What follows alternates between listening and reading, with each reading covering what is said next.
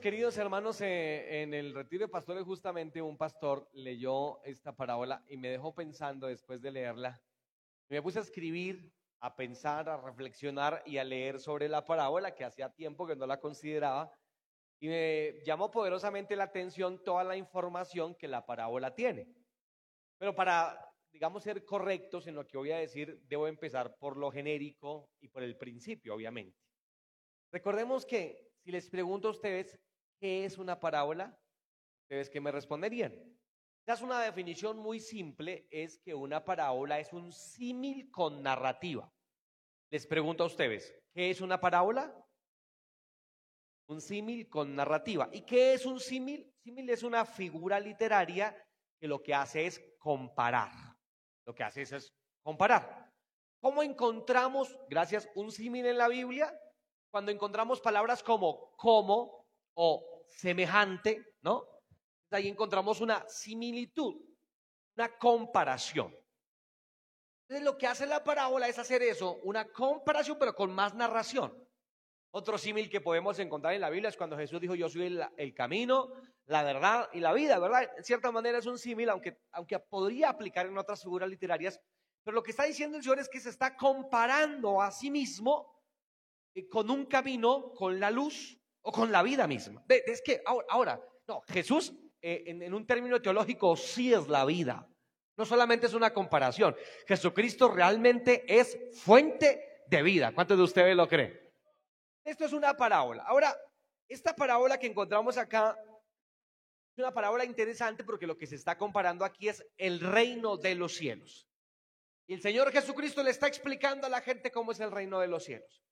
Pero para entender esta parábola, tenemos que, lo repito, en, aras de la verdad, eh, eh, reflexionar sobre algunas cosas. Por ejemplo, la primera cosa sobre la que tenemos que reflexionar es a quién va dirigida esta parábola, este símil con narración. Si usted mira su Biblia, sea tan amable de hacerlo, unos, uno, un poquito más atrás, capítulo 21 y el versículo 23, ahí mismo, por favor, en Mateo, ¿Están allí? 21-23 dice, cuando vino al templo, los principales sacerdotes y los ancianos del pueblo se acercaron a él mientras enseñaba. Así que, ¿cuál era su público? Los principales sacerdotes y eh, ancianos del pueblo, es decir, religiosos de momento. Con base a las preguntas que estos religiosos le hicieron, el Señor enseñó tres parábolas. La primera está ahí adelantico, que es parábola de los dos hijos, ¿verdad que sí? La segunda, ¿cuál sería? Parábola de los malvados. Y la tercera parábola que el Señor eh, eh, dice en razón de las preguntas de los fariseos y de los escribas y de los ancianos, es justamente la que estamos, ah, bueno, los labradores malvados y finalmente justamente la que estamos hablando, que es la parábola de las fiestas de las bodas. Luego el Señor esta parábola la enseña en razón de fariseos y ancianos que están haciéndole preguntas, obviamente acusatorias, preguntas eh, tratando de desvirtuar la, la autoridad que tenía el Señor Jesucristo, etcétera, etcétera, etcétera. Eso es lo primero. ¿A quiénes se dirige? A los sacerdotes. Ahora, ¿en qué contexto está? Este contexto es muy importante, porque si usted lee, no, no voy a decirles que vayan a leer, pero si usted lee eh, eh, estos versículos eh, contextualmente, se dará cuenta que esta es la última semana del Señor. Primera cosa, es donde la fricción entre el Señor Jesucristo y los religiosos de la época estaba en, su, en su punto más alto, ahí. Gran fricción. Segundo, esta parábola ocurre no solamente en la última semana del Señor, sino en la entrada posterior a la entrada triunfal del Señor Jesucristo a Jerusalén. Cuando Jesús entra, recuerdan ustedes que justamente ya estamos entrando a esa fecha en donde la iglesia tradicional pues celebra el tema de la, eh, de la, de la ceniza, que supuestamente es la cuaresma, 50 eh, días antes de, 40 días, perdón, antes de la pasión del Señor de la Semana Santa, en donde se ponen una cruz aquí, ¿verdad que sí? Espero que el miércoles de ceniza ninguno de ustedes aparezca con una cruz en la frente porque toca orarlo. Todo esto se relaciona. Ahora Jesús entra, la gente pone ramos eh, eh, eh, a sus pies por donde iba a pasar con el pollino. Los religiosos están molestos con el Señor Jesucristo por la, forma tan poderosa en la que el Señor entró a Jerusalén. De manera que el ambiente entre el Señor Jesucristo y todos los religiosos de la época estaba especialmente álgido, complicado. Y número tres, para, de hecho, como la cereza del pastel, para complicar aún más las cosas, les cuento que días antes el Señor había hecho su segunda purificación del templo. ¿Se acuerdan de la purificación del templo? Cuando el Señor ha tomado un látigo, ¿recuerdan esto? Un juguete, lo ha doblado por la mitad y ha pegado en un par de juetazos a aquellos que estaban tratando de convertir el templo en cueva de ladrones. ¿Se acuerdan de esto, verdad?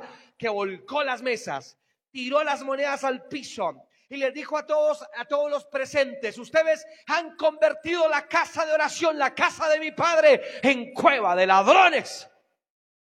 Todo este era el ambiente, de manera que estaba muy álgida la conversación. Constantemente los religiosos se enfrentaban al Señor Jesucristo. Y el Señor Jesucristo con gran sabiduría le respondía. Y usa tres parábolas, de las cuales ya estamos hablando de una, la, parábola de la fiesta de las bodas. Pero una última pregunta antes de, de, adentrarme propiamente en el tema, que tranquilos no va a ser tan extenso porque ustedes deben reflexionar, pues y hasta aquí es solamente la introducción, imagínense. Entonces, no, pero no se preocupen tanto. Ahora, eh, ¿por qué les hablaba con parábolas? El Señor Jesucristo en un momento responde esa pregunta los discípulos le preguntan al Señor Jesús, pero ¿por qué hablas en parábolas? ¿Por qué no simplemente les dicen las cosas y ya, a secas, simplemente? El Señor dice, para que oyendo no escuchen y viendo no vean. Y si usted reflexiona en lo que Jesús está diciendo, es que las parábolas tienen una virtud. Y es que las parábolas son entendidas por aquellos que de corazón abierto quieren escuchar el mensaje de Dios. Pero las parábolas tienen un elemento muy particular. Y es que no son entendidas por quienes no quieren entender la palabra de Dios.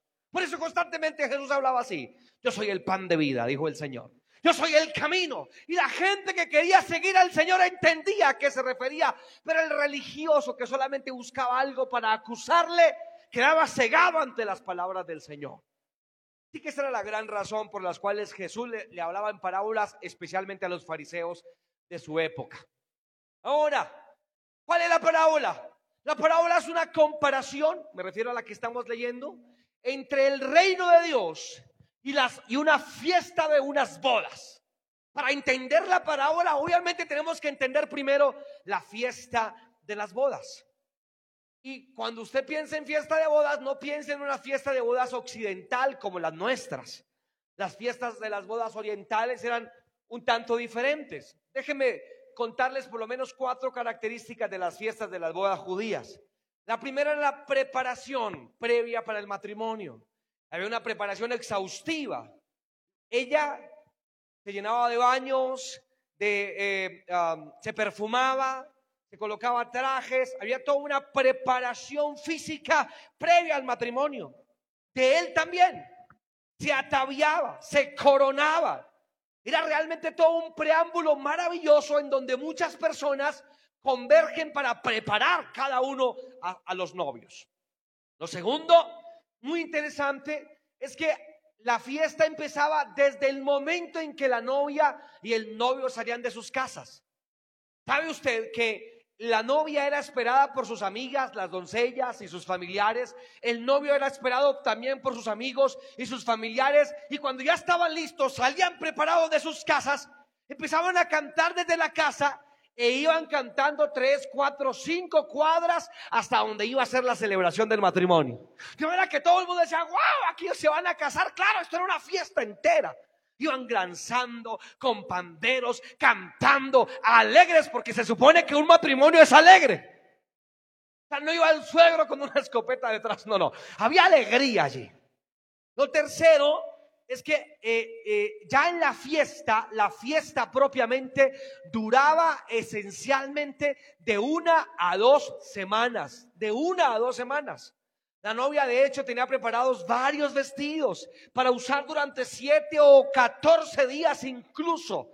Era una fiesta de semanas en donde por días enteros se desayunaba, se almorzaba, se cenaba, se festejaba, se bailaba por ocho, catorce o quince días incluso. Así que era todo un evento social. Y tenían que prepararse mucho para aquel evento. De allí el asunto de haberse acabado el, el vino, ¿verdad? en la fiesta de Juan capítulo 2. ¿Por qué? Es que no solamente era una fiesta de coma torta, tomes esta gaseosita y chavito para su casa. No, era siete días de fiesta. Luego tenían que prepararse, no solamente con el vino, sino con la comida y con todo para atender a todos los invitados por una semana entera, queridos hermanos. ¡Wow! Era algo impresionante, era un gasto increíble en, las bodas de, de allí. Así que habían otras particularidades, pero dejémoslas hasta ahí, hasta ahora. Con todo esto en mente, ahora sí pensemos propiamente en la parábola. Versículo 1 del capítulo 22. Respondiendo Jesús les volvió a hablar en parábola diciendo, el reino de los cielos es semejante, es como, es parecido, se asemeja a un rey. ¿Quién es el que hacía la fiesta de bodas? Esto particularmente hacía de las bodas un, evento mucho más importante, que no era cualquier persona. Quien preparaba las bodas era el rey. Y aquí ya empiezan a haber elementos pues que se asemejan al reino de Dios, porque quien acomoda la fiesta del reino de Dios es Dios mismo. No, pues qué alegría la de ustedes, gloria a Dios. Estoy diciendo que es Dios mismo. Es el rey de reyes y es el señor de señores. No es la invitación de ningún predicador ni de ninguna denominación, ni de iglesias. Es la invitación del Dios del cielo propiamente hablando. Ahora, interesantemente, este rey, quiero contarles que hizo tres llamados, tres invitaciones distintas a su boda, o mejor, a la boda de su hijo, pero a su fiesta, a su celebración. El primer llamado, noten cómo fue, versículo 3 y envió a sus siervos a llamar a quienes. ¿A quienes fue a llamar? Noten que ya tenía convidados.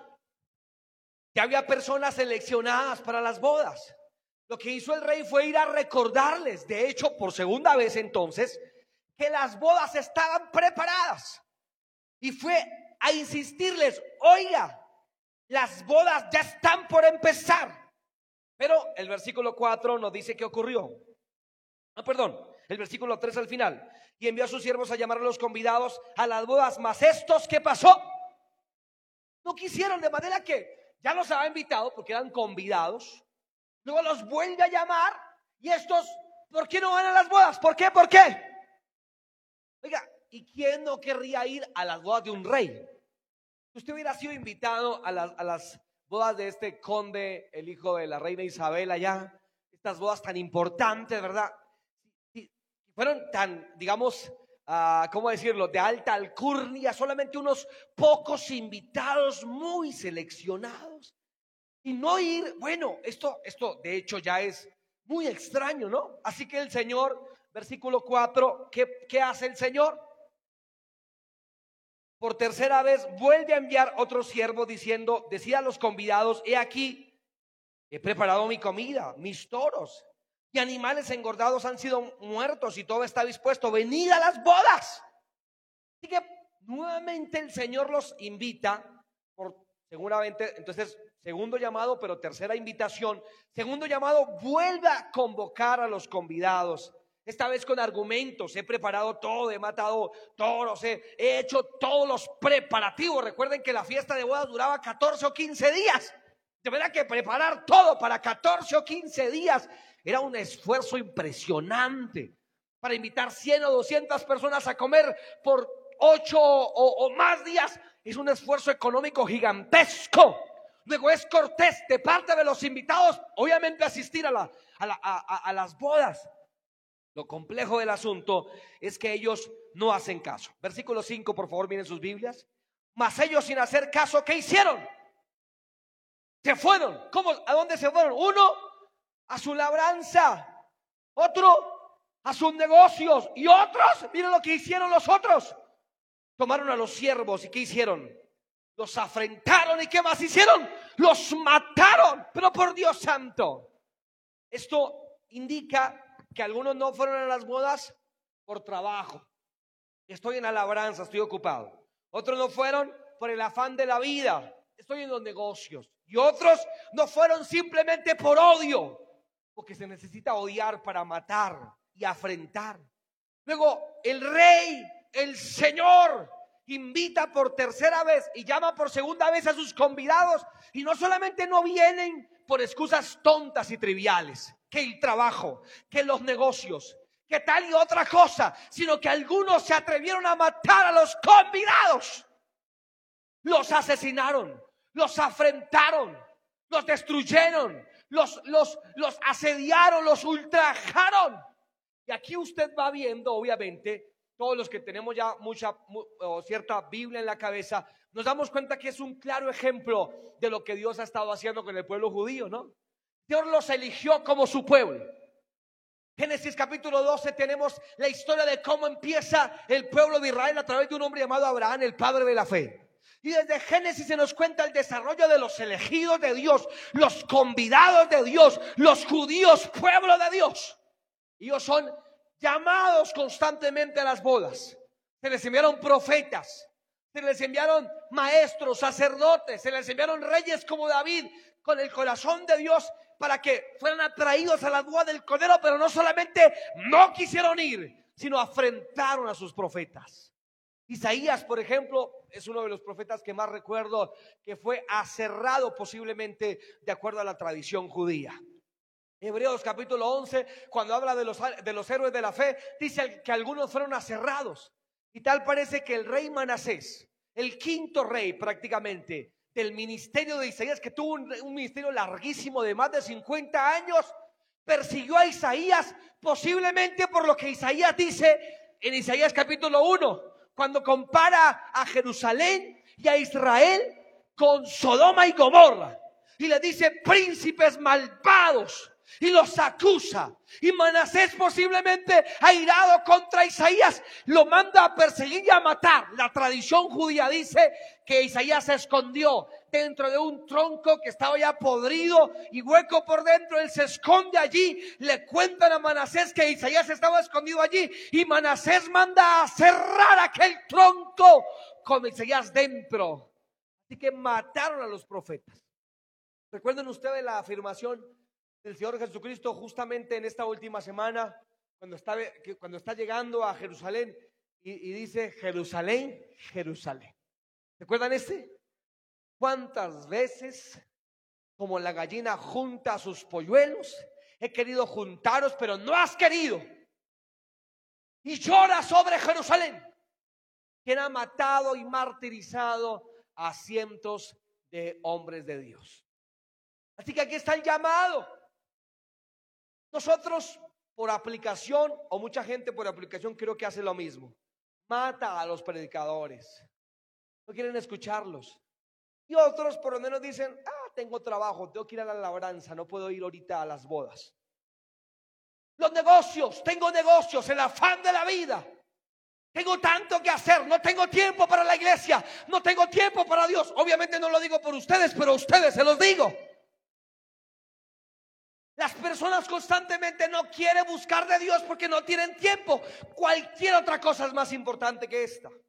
Wow, qué impresionante el día que estén frente al Dios de toda la tierra. ¿No, no han pensado ustedes en esto? Wow, simplemente impresionante. Así que el Señor entonces se enoja, el rey se enoja. Y miren por favor lo que dice el versículo número 7. ¿Están allí? al oírlo el rey, ¿qué hizo? Obviamente se enoja. ¿Cómo no se va a enojar? Hace todos los preparativos para las bodas de su hijo. Prepara la comida de, de casi 15 días para cientos de invitados. Hace un enorme esfuerzo. Luego los invitados no solamente no van a su invitación, sino que asesinan torpemente a los que los están invitando. ¿No les parece razones suficientes para que el rey se enoje? ¿Verdad que sí? Por supuesto, se ha enojado. Y el versículo 7 dice, eh, y se enojó y enviando ya no invitados o invitadores, ya no, ya no envió siervos, ya no envió profetas, ya no envió predicadores. ¿A quiénes envió el Señor? A sus ejércitos. ¿Y cuál era el trabajo de los ejércitos? Destruir a aquellos, destruirlos, arrasarlos. Esta, es la idea, de hecho, es una idea muy profética, ya que aquel que vino como cordero eh, a morir por nosotros, vendrá como legislador, según Apocalipsis 19. Ya no será un cordero, ahora será un rey montado en su caballo blanco. Ya no estará enmudecido, ahora regirá con vara de hierro todas las naciones. Su carácter se mostrará distinto, otra faceta de su gobierno se ilustrará para las personas. El mismo Dios que los invitó algún día a venir a sus pies será el mismo Dios que los acusará. ¡Wow! ¡Qué impresionante! ¿No les parece a ustedes? Mira, Apocalipsis 21, cuando habla, eh, 20, perdón, cuando habla del gran, el juicio ante el gran trono blanco. Quien está sentado en el trono, según la Biblia, es el Señor Jesucristo. Quien estará sentado en su trono, juzgando uno por uno. La tierra y el cielo no aguantaron su poder y parece que aquel juicio será en el espacio. El juez de toda la tierra sentado, ya no como oveja llevada al matadero, ahora como juez y le dirá a, los que están juiciando, tú me rechazaste, tú no me quisiste seguir, tú me negaste, tú escupiste mi rostro, lo hiciste conmigo cuando lo hiciste a uno de esos pequeñitos, apártate de mí. ¡Wow! Era simplemente tétrico. Acabo de morir Pia Córdoba, no, no podía evitar de decir esto, ¿verdad? ¿Saben ustedes que esto que se colocaba en su cabello no tenía nada que ver con estética, sino con una especie de religión o aspecto religioso que profesaba? Aquellos que todo el tiempo niegan a Dios, se burlan del Evangelio, aquellos que hacen escarnio de los predicadores y de las iglesias que ellos menosprecian como iglesias de garaje, algún día estarán frente al Dios de toda la tierra el borracho, el mujeriego, el parrantero, eh, no sé qué cosa. Y no me alegro por eso, más digo, Dios mío, tenga misericordia de nosotros. Pero algún día todos estaremos frente al trono de Dios. Hasta el mismo diablo estará frente al Dios Todopoderoso, aquel que hizo los cielos y la tierra.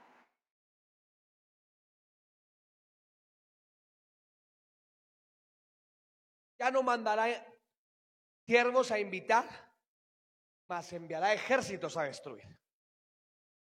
El justo juicio de Dios.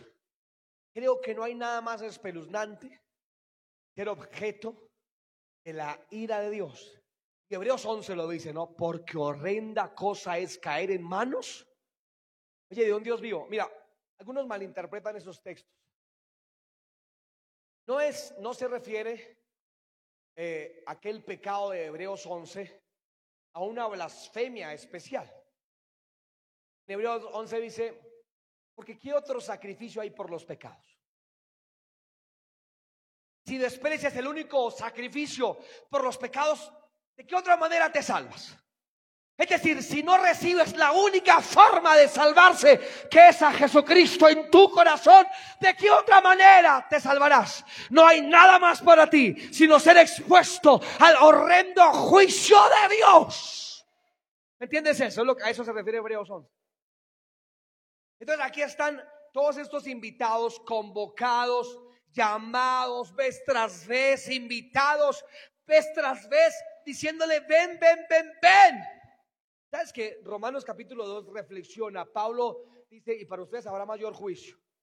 Porque para algunos no hubo las oportunidades que para ustedes sí hubo. De hecho, Jesús dice en, varias partes, por ejemplo, Jesús le dice a los de Capernaum, si, si, si, los milagros que existieron en ti, si hubieran hecho y cita varias ciudades, entre ellas, por ejemplo, Sodoma y Gomorra, muchos se hubieran convertido. Y luego dice, pero tú tendrás mayor condenación. Porque escuchando todo lo que escuchaste, porque viendo todo lo que viste y no te arrepentiste. Ahora, y aquí va el tercer llamado, aunque es la cuarta invitación. Entonces el rey se enoja, los destruye. No más, no porfío más con ustedes. Esta actitud de Dios se repite vez tras vez. ¿Se acuerdan ustedes? Días de Noé. 120 años el Señor porfió con la gente y después no más, mandó el diluvio. Lot porfió eh, con los de Sodoma y Gomorra y después fuego cayó del cielo. ¿Verdad que sí?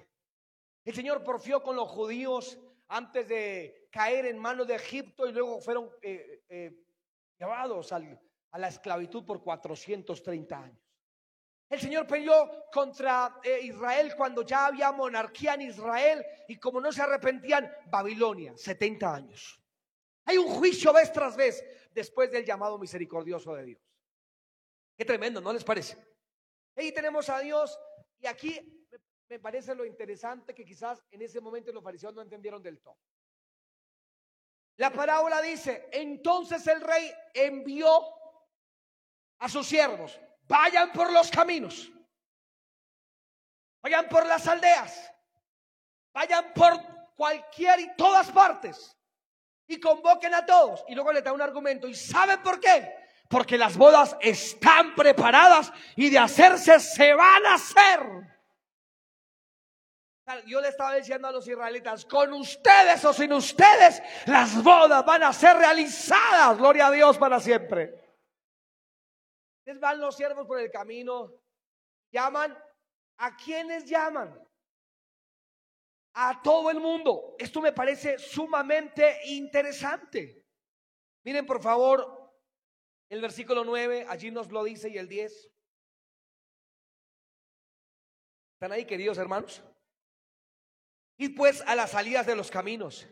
Y llamada a las bodas, ¿a quiénes? A todo el mundo, ¿a cuántos hay en? Y el versículo 10, mira lo que dice, es muy interesante. Y saliendo los siervos por los caminos, juntaron a todos los que hallaron. Juntamente a quiénes? ¿A quiénes? A los malos y a quiénes. Y todos fueron a las bodas y fueron llenas de convidados las bodas. Y esto nos lleva a una reflexión poderosa. El reino de Dios, escúcheme muy bien esto, por favor. El reino de Dios, entonces, no está lleno siempre de gente buena, pero siempre está lleno de gente que aceptó la invitación. Algunos buenos no aceptarán la invitación. Y aunque aparentemente sean buenos, al reino de los cielos no se entra por ser bueno o malo necesariamente, sino por abrirle el corazón al Señor Jesucristo y recibirlo aquí adentro. Amén.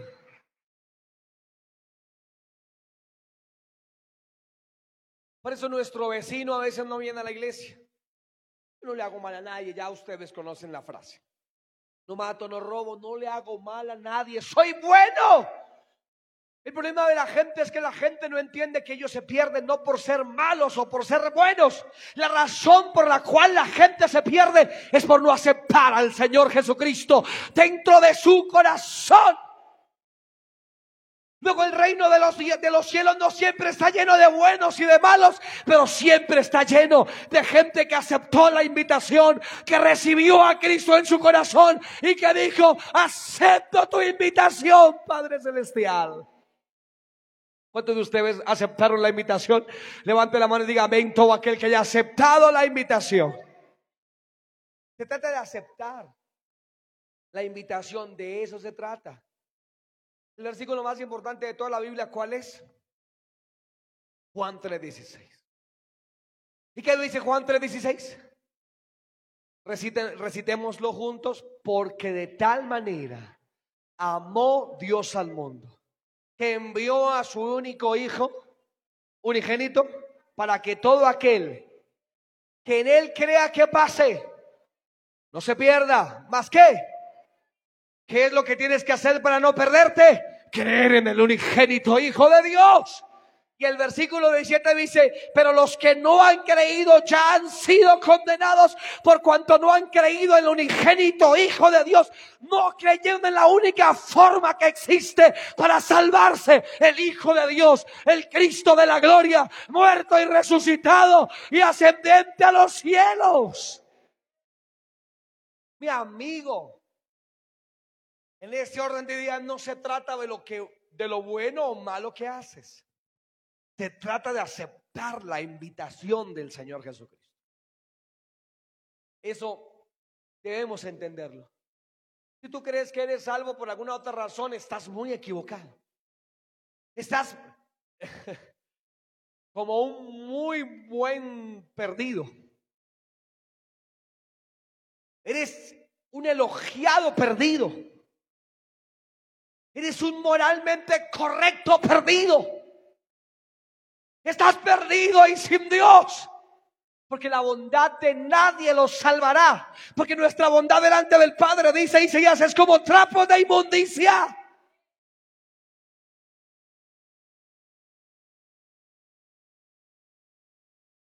Solo aceptando, solo reconociendo que necesitas a Jesús.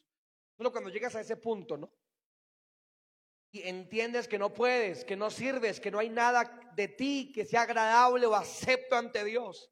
Que merecemos el justo juicio de Dios, que no queda más nada que arroparnos o estar detrás de Jesús para que Él vaya delante de nosotros y la justa mirada de Dios no nos vea nuestro pecado, mas vea al Cristo resucitado. Cuando entiendes eso, ahí ocurre un milagro. Se llama nuevo nacimiento, se llama salvación. Cuando ustedes ya disfrutan esa salvación, denle un aplauso al Rey de Reyes entonces.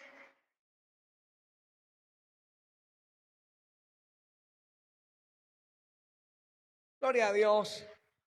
Se llenaron las bodas. Se llenaron las bodas.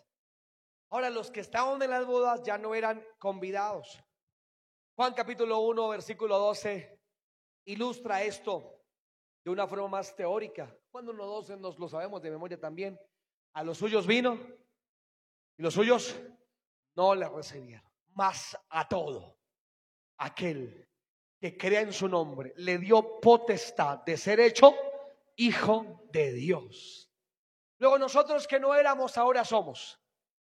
Los que habitábamos en, las encrucijadas y en las calles perdidos.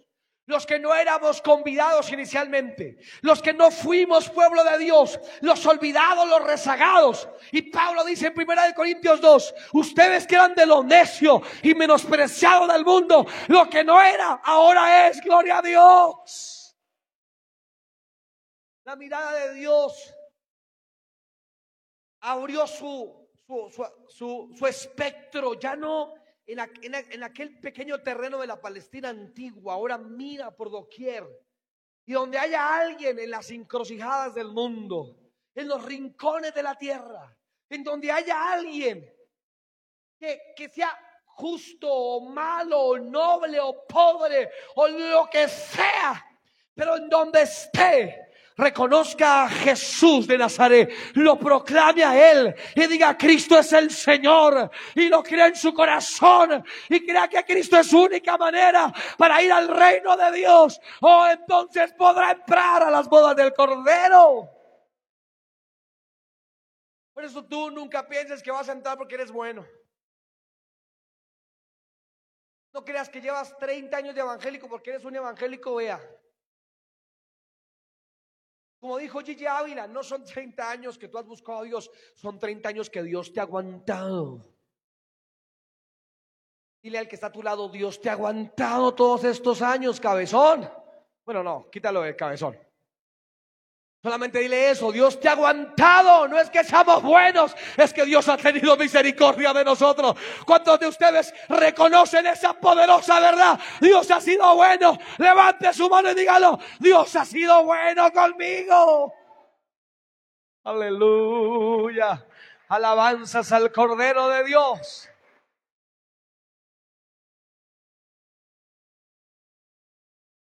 Yo lo reconozco, hermano, el Señor me hago me ha aguantado más de 20 años ya. Ahora, termino. Lo interesante de la parábola es que no se queda ahí. Y se adentra la parábola como tal. Y entonces nos dice, como el, las bodas eran tan extensas, no tan largas. Entonces, el rey alguna mañana decidió pasar revista a todos sus convidados y a tener comunión con ellos. Porque el rey tiene comunión con sus invitados. Oh, ¿cuántos alabamos a Dios por eso? Y los convidados se alegran de tener comunión con el Padre. ¿Cuántos de ustedes se alegran?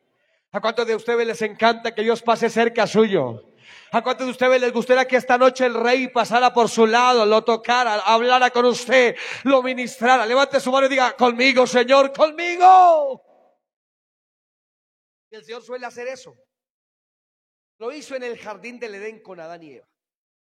De hecho, tal parece que todos los días lo hacía. Génesis 3.8 dice que en la tarde, al aire del día todavía, el Señor salió.